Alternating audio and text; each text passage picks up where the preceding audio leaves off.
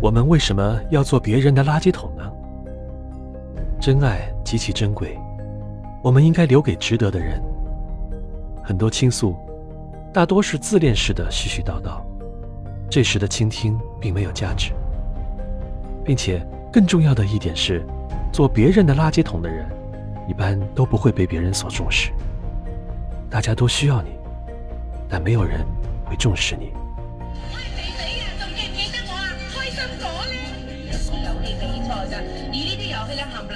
肥姐郑少秋相恋，是因为郑少秋的前女友让肥姐给郑少秋转了一封信。肥姐以为是情书，就转了，没想到这是一封分手信。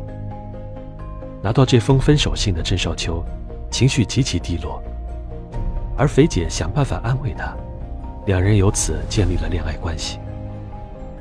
让肥姐转分手信的做法是不地道的，送分手信。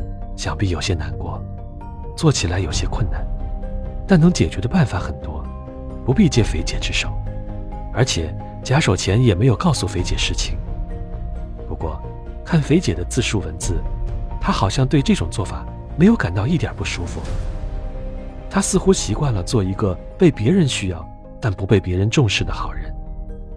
但这样的好人，到了爱情中，很容易被忽视。我们常以为要一个人对自己好，就该先对他好。但是更好的办法是，你想让一个人对你好，就请他帮你一个忙。这个办法之所以更好，是因为我们都很自恋。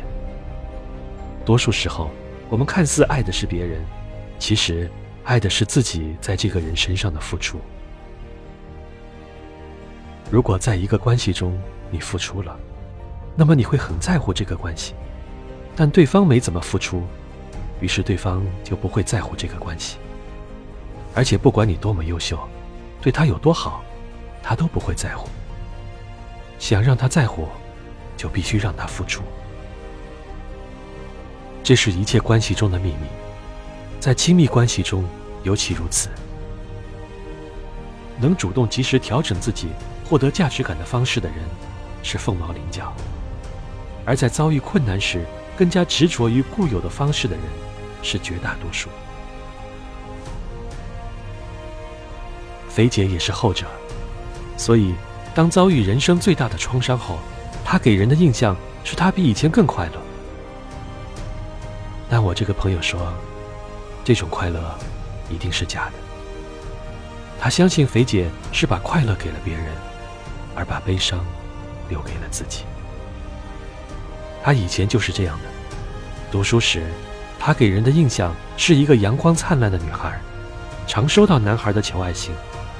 多数求爱信会写道：“我喜欢你灿烂的笑容。”